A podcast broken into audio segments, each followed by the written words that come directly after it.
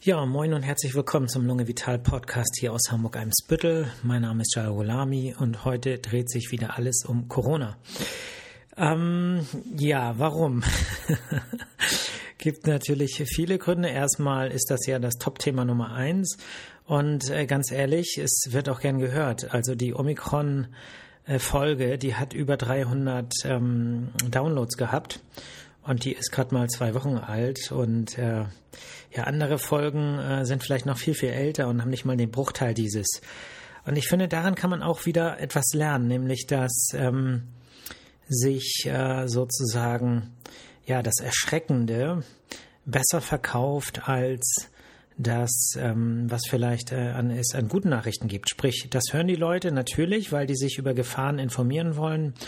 Und ähm, das Blöde an der Geschichte ist aber, dass natürlich entsprechend diejenigen, die zum Beispiel auf solche Zahlen angewiesen sind, ne, bei mir ähm, hat der Podcast ja andere Gründe, ich verdiene damit kein Geld, sondern für mich ist es eher so ein Instrument, meine Patientinnen und Patienten zu informieren.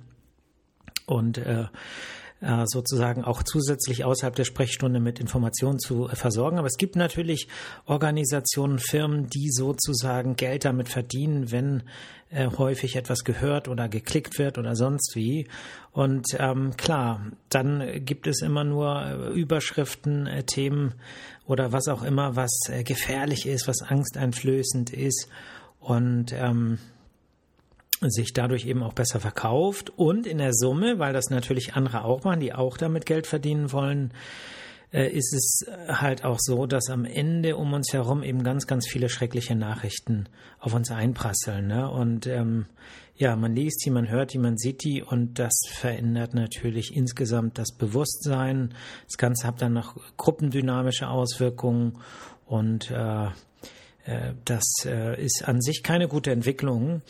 Und äh, deswegen muss man eben auch zwischendurch mal äh, positive Sachen lesen und hören und sich danach erkundigen und auch ähm, nicht eben nur diese gefährlichen Sachen, aber ähm, bei dieser hm, oder an diesem Punkt ist es mal interessant, wenn man das eben auch selber in so einem kleinen Mikrokosmos wie meinen Podcast und meinen Hörerinnen und Hörern ähm, tatsächlich auch beobachten kann. Ne? Insofern äh, gilt das eben auch im Kleinen.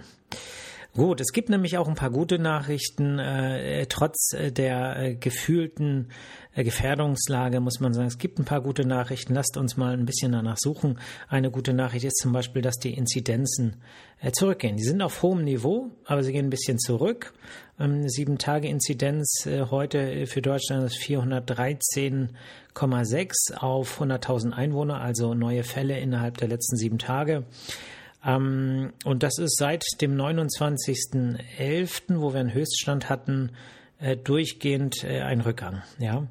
Und äh, für Hamburg gelten andere Inzidenzen. In Hamburg äh, haben wir 207,6, also ein bisschen mehr als die Hälfte davon, so dass es regional eben ganz äh, unterschiedlich in Deutschland ist.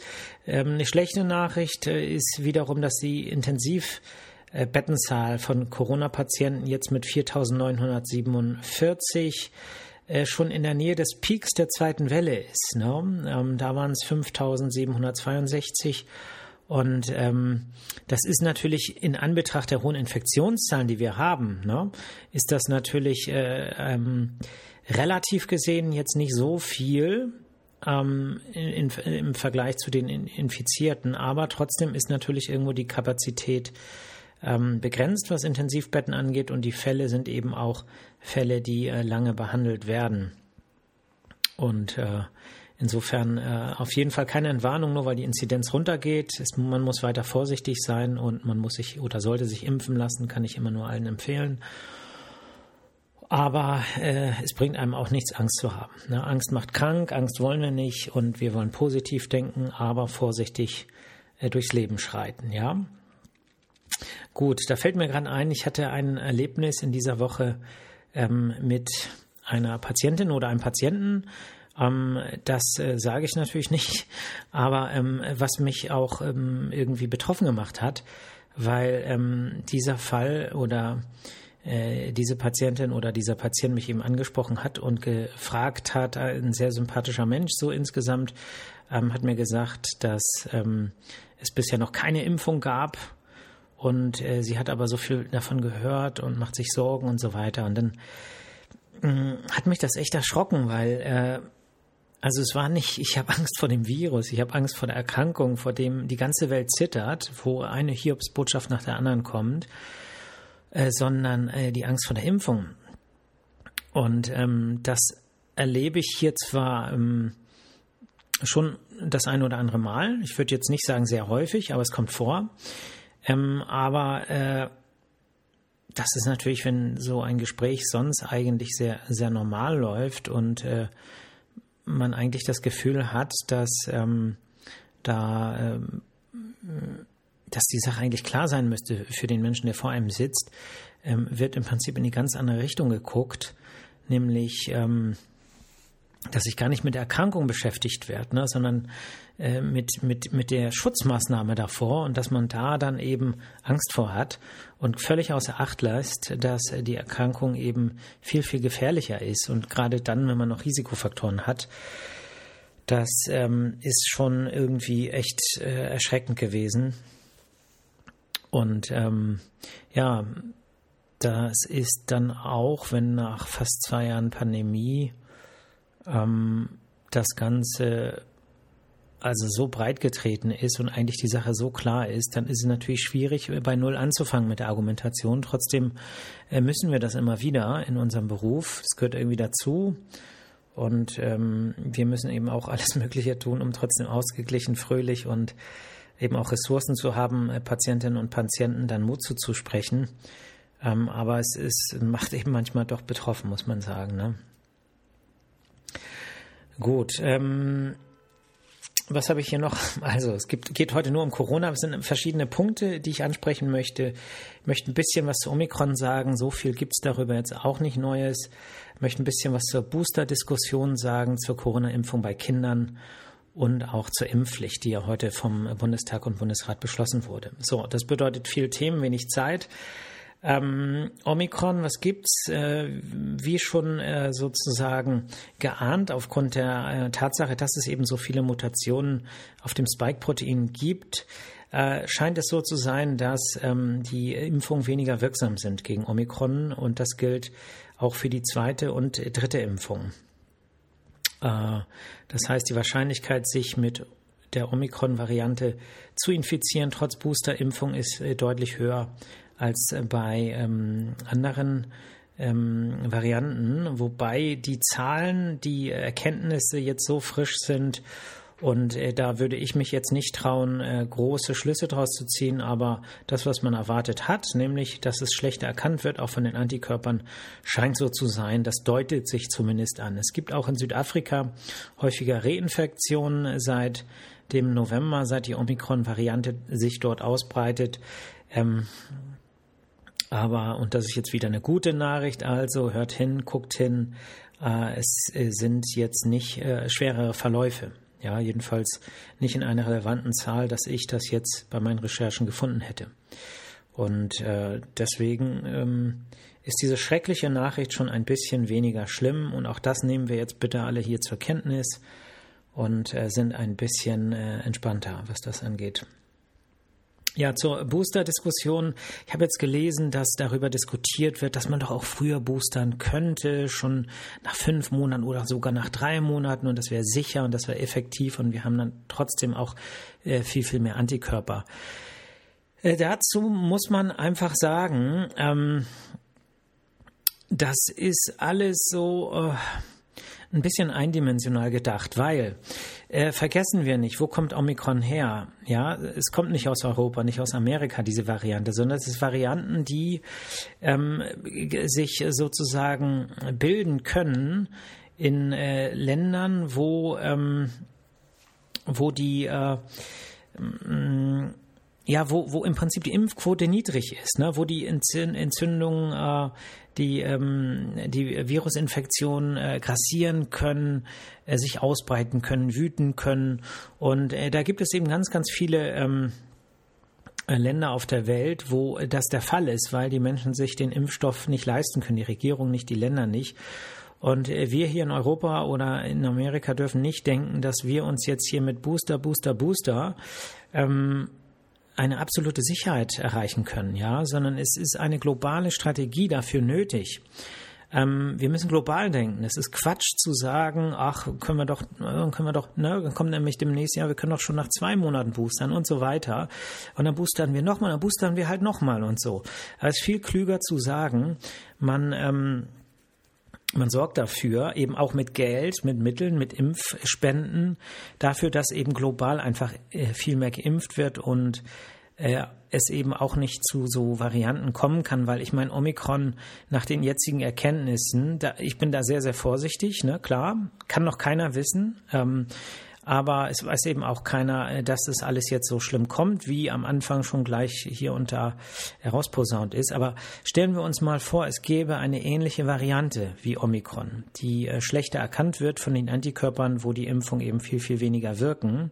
Und jetzt stellen wir uns mal vor, dass die viel gefährlicher ist, noch viel schwerere Verläufe macht. Ähm, egal wie oft wir geboostert sind, äh, das spielt dann im Prinzip keine Rolle möglicherweise für einen großen Teil der Menschen, die vielleicht auch fünf oder sechs Mal geboostert sind bis dahin. Wer weiß, wann das passiert. Ähm, wir müssen im Prinzip grundsätzlich weltweit viel mehr impfen, damit es gar nicht erst dazu kommt, dass sich so viele verschiedene äh, Virusvarianten bilden und irgendwann vielleicht auch eine, die äh, so gefährlich ist, dass sich ähm, Übertragbarkeit, Nichterkennbarkeit durch Antikörper oder T-Zellen und dann eben auch eine ähm, hohe äh, sozusagen ähm, ja, Schädlichkeit äh, dann auf den Verlauf äußert. Und wenn das passiert, dann, äh, dann sieht es wirklich schlecht aus. Ne? Und deswegen müssen wir global denken. Das ist meine Einstellung dazu. Und deswegen macht es auch keinen Sinn, dass wir uns nur aufs Boostern verlassen. Das zeigt Omikron ganz gut, äh, nämlich dass äh, dass äh, sozusagen immer neue Player kommen können und da müssen wir aufpassen. Gut, ähm, Corona-Impfung für äh, Kinder äh, zwischen äh, fünf und elf Jahren. Also bisher gab es ja in äh, Europa und in Deutschland nur die Zulassung ab zwölf. Jetzt ist es so, dass die Europäische Arzneimittelagentur EMA grünes Licht gegeben hat für Comirnaty ab fünf Jahren. Ähm, die Dosis ist äh, ein Drittel der Dosis von Erwachsenen. Das wird in äh, Abstand von drei Wochen gegeben und soll äh, sicher und effektiv sein. Und es ist wohl so, dass die äh, STIKO bereits ähm, äh, in Arbeit hat, eine äh, Empfehlung äh, dazu. Und ähm, es wird wahrscheinlich dann äh, eben auch äh, empfohlen werden. Was noch interessant ist, ist, ob es allgemein empfohlen wird oder ob es eben für ähm, Kinder mit äh, Vorerkrankungen äh, empfohlen wird. Ne? Das ist unbestritten medizinisch äh, der Nutzen für Kinder mit zum Beispiel Tumorerkrankungen oder schweren anderen Grunderkrankungen, äh, dass die davon profitieren. Bei äh, anderen Kindern, die gesund sind, ist es nicht unumstritten, muss man sagen, weil wir ja wissen, dass ähm, schwere Verläufe bei gesunden äh, Kindern äh, sehr, sehr unwahrscheinlich sind. Und jetzt steht man sozusagen vor diesem Dilemma, ähm, dass man äh, ja, dass es natürlich für die Verbreitung äh, von Corona ähm, besser ist, je mehr Menschen geimpft sind. Aber wenn, wenn man jetzt das Kind selbst äh, nimmt, äh, dem es sonst ganz gut geht und äh, dann ähm, sagt, okay, ist eine Impfung jetzt erforderlich? Aus ärztlicher, also rein medizinisch jetzt mal das Soziale alles weglassen und die Politik und das alles weglassen, dann äh, ist das äh, nicht einfach zu beantworten, ne? weil letztlich sind Peaks, so, und es tut ein bisschen weh. Und ähm, jede invasive Maßnahme muss man eben abwiegen mit dem Nutzen. Ne? Und wenn man jetzt sagt, okay, das Kind könnte sich infizieren, aber die Wahrscheinlichkeit, dass es wirklich ein gesundheitliches Problem davon hat, äh, ist eher gering. So, und dann ist die Rechnung Peaks und vielleicht ein, zwei Tage im Oberarmschmerzen gegen, äh, gegen einen äh, Infekt, von dem das Kind vielleicht gar nichts merkt, ist natürlich, würde man sagen, okay, dann nicht pieksen. Auf der anderen Seite äh, muss man ja auch sagen, dass die Pandemie ja jetzt bald ins dritte Jahr geht und ähm, wenn wie ne, wenn wir das ganze Rad weiterspinnen, dann, äh, dann drohen ja auch wieder so Sachen, ne? Im, Mundschutz in der Schule, das ist, glaube ich, schon in äh, vielen Bundesländern schon wieder Pflicht. Ähm, vielleicht Schulschließung, weil die äh, Klassen das nicht auf die Reihe kriegen, Luftreiniger äh, zu besorgen nach keine Ahnung wie langer Zeit. Und ähm, das, äh, für, ne, dann dürfen die äh, nicht raus, äh, Ausgangssperren und was auch immer, was da alles kommen kann. So und wenn man das mit reinwirft in die Waagschale, dann ist die Sache klar. Ne? Dann will man sagen so, äh, wir impfen äh, alle, die wir können, um äh, sozusagen da den Corona-Sumpf trocken zu legen. Jetzt mal ganz blöd und platt gesprochen.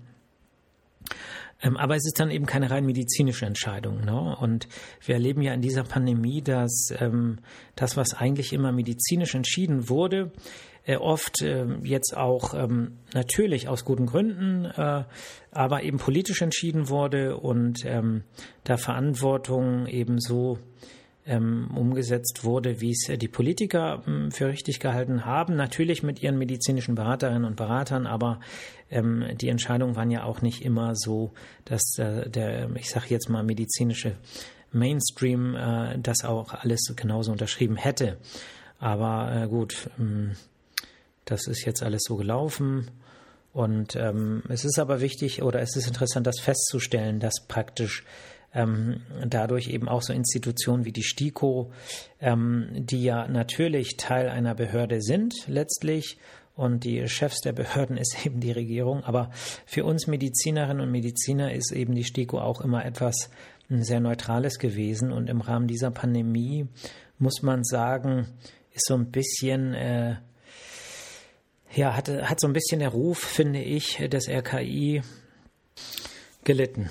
Ähm, aber gut, jetzt bin ich schon wieder so ein bisschen abgeschweift.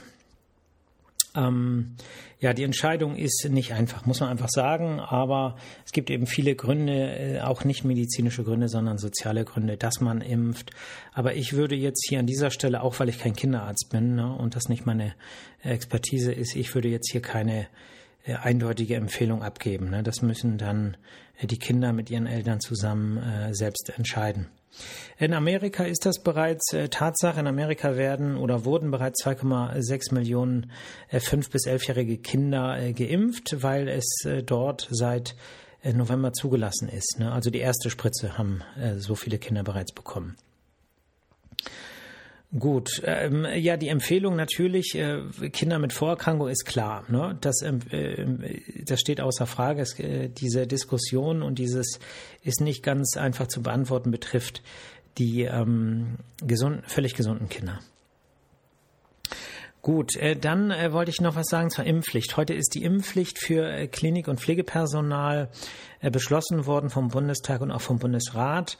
Und letztlich heißt es, dass Beschäftigte in Einrichtungen mit Schutzbedürftigen äh, wie Pflegeheime oder äh, Kliniken und Krankenhäuser bis zum 15.03.22, also die müssen bis dahin einen Nachweis vorlegen, dass sie genesen und geimpft, äh, genesen oder geimpft sind. Und äh, das ist natürlich ausreichend Zeit bis dahin, dass das alle machen, die dort arbeiten.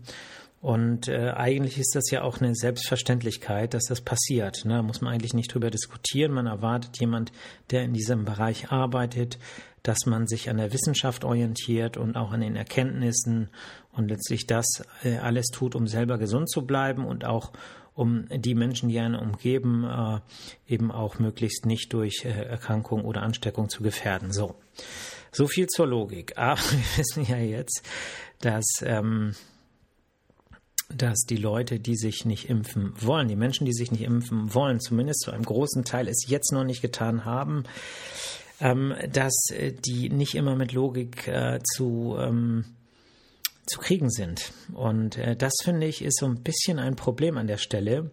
Und das ist ja auch in den Diskussionen jetzt im ähm, Vorgang zu diesem Gesetz schon so ein bisschen rausgekommen, dass eben die die Personalsituation ohnehin angespannt ist. Ne? Das heißt, wir wissen, äh, die Leute kriegen relativ wenig Geld für die Arbeit, die sie machen, äh, beispielsweise im äh, Krankenhaus. Ne? Viel Stress, wenig Geld dafür, muss man einfach sagen. Ich selber habe ja auch bis vor zwei Jahren na gut, in der Reha war es noch ein bisschen anders, aber ähm, bis 2011 habe ich ja in einer Akutklinik gearbeitet, ähm, und äh, da äh, ist das Ganze einfach äh, purer Stress ja, für die Pflegekräfte. Und ähm, dafür werden sie echt schlecht bezahlt. Und es wurde auch in den zehn Jahren von 2001, als ich äh, sozusagen im Studium durch war, äh, bis, äh, bis 2011, wo ich die Kliniken, also wo ich dann aufgehört habe, in Akutkliniken zu arbeiten, da in, selbst in diesen zehn Jahren habe ich ja gesehen, wie stark da auch Personal reduziert worden ist. Ne? Im Zuge der Privatisierung der LBK, Landesbetrieb Krankenhäuser, äh, die sind an Asklepios verkauft worden und ähm, sozusagen es sind Stellen gekürzt worden, es sind äh, pro Station weniger Pflegekräfte vorhanden gewesen, so. Und äh, das Ganze ist also ziemlich unattraktiv, muss man sagen, zumindest was das Finanzielle angeht. So. Und ähm, jetzt ist es eben so, es wird zumindest für diejenigen, die sich aus welchen Gründen auch immer nicht impfen lassen wollen oder nicht impfen lassen haben, ähm, die, für die wird es noch weniger attraktiv. Und jetzt muss man gucken, stimmt die Rechnung denn dann immer noch, dass man sagt, okay, äh, alles egal, dann sollen die woanders hingehen, wir müssen die schützen, die dort behandelt werden. Und ähm, das stelle ich mir schwierig vor, weil ähm, letztlich äh, stimmen die, also die, die kommen dann wahrscheinlich nicht. Ne? Und ähm, ich weiß nicht, wer mal in einer leitenden Funktion in einer Klinik gearbeitet hat, gerade wenn das vielleicht öffentlicher Dienst ist ähm, oder ähnliches. Ähm, äh, das ist nicht einfach, da äh, irgendwie auch äh, mit umzugehen. Ne? Das heißt, wenn man Personal braucht und ähm, da haben, ähm, da gibt es eben auch die Möglichkeit, mit den Füßen abzustimmen und dann sind die halt krank und dann sind die halt nicht da und dann brauchen sie keinen, können sie den Nachweis nicht nachholen, nicht zeigen und so weiter. Also es ist eine Sache, die dann in dem Moment, die dann äh, dort arbeiten, weil sie geimpft sind, arbeiten dürfen, äh, die ähm, werden es dadurch auch nicht leichter haben. Und äh, das ist äh, eine schwierige Situation. Jetzt kann man natürlich auch sagen, okay, nützt aber nichts, dass man sich jetzt dadurch erpressen lässt. Ja, stimmt, aber das nützt auch den Leuten nichts, die dort Personalverantwortung tragen oder die dann die Arbeit für diejenigen machen müssen, die dann eben äh, sich krank gemeldet haben oder nicht kommen oder eben vielleicht auch in andere Berufe, die äh, vielleicht auch finanziell attraktiver sind, abgewandert sind. Insofern ähm, finde ich das schwierig. Ich kann es verstehen, dass man das beschließt. So vom, vom Grundsatz her ist es auf jeden Fall richtig. Ne? Es sollte eigentlich eine Selbstverständlichkeit sein. Ähm, aber ähm, ich bin froh, dass ich nicht in der Klinik arbeite. Ja. Und insofern ähm, wollte ich jetzt nur einmal diesen Aspekt für alle, die jetzt so diesen Blick was ähm, vielleicht auch Personalpolitik in der Klinik angeht, jetzt überhaupt nicht nachvollziehen können. Äh, das wird sicherlich nicht einfacher für das Personal, die Arbeit zu wuppen, äh, die man da machen muss. Und ähm, ob dann entsprechend gegengesteuert wird oder ob die das dann trotzdem irgendwie machen müssen und von irgendwelchen Balkonen geklatscht wird, ich weiß es nicht. Ne? Insofern äh, die Betten in Kliniken, ne? ich hatte eben ja Intensivbetten Zahlen genannt. Ähm, und äh, letztlich ist es so, dass äh, es eigentlich nie nur um die physischen Betten geht, sondern es geht letztlich immer bei Bettenkapazitäten äh, vor allem auch um Personal. Wie viele Pflegekräfte sind da, um einen Intensivpatienten zu behandeln? Wie viele Pflegekräfte sind da, um einen normalen Krankenhauspatienten zu behandeln? Und das wird eben auch letztlich über ganz einfache Dinge gesteuert, nämlich von wann bis wann muss man arbeiten, wie viel Geld kriegt man jeden Monat, kann ich meine Pausen machen, sind meine Vorgesetzten auch, gehen die so mit mir um, dass ich das auch Jahre über machen möchte, diese Tätigkeit. Und äh, da liegt der Teufel eben manchmal im Detail. Gut, ich würde sagen, das war's für heute. Genug Corona. Äh, denkt bitte daran, dass ihr ähm, eben auch nach den guten Nachrichten guckt, äh, nach ähm, positiven Energiequellen, nach Ressourcen, die euch Kraft geben, jetzt am Wochenende, eben auch in der kommenden Woche wieder gut drauf zu sein und ähm, das, was ihr jeden Tag tut, eben auch mit Lust und einem gewissen Stimmungspuffer ähm, äh, durchzuführen. Mir selber fällt es schwer, muss ich zugeben, jetzt in diesem Monat, wo es so dunkel ist. Und ähm, gut, ich habe meine Quellen, meine Energiequellen und ich zapfe sie an und ich ähm, bin froh, dass mir das so dann ganz gut gelingt, dass ich dann montags auch immer meistens meine, ähm, ja, meine sportlichen Einheiten vor der ersten Arbeitsstunde angehen kann. Also seid gut zu euch, seid gut zu anderen, passt gut auf euch auf, tut was für die Gesundheit.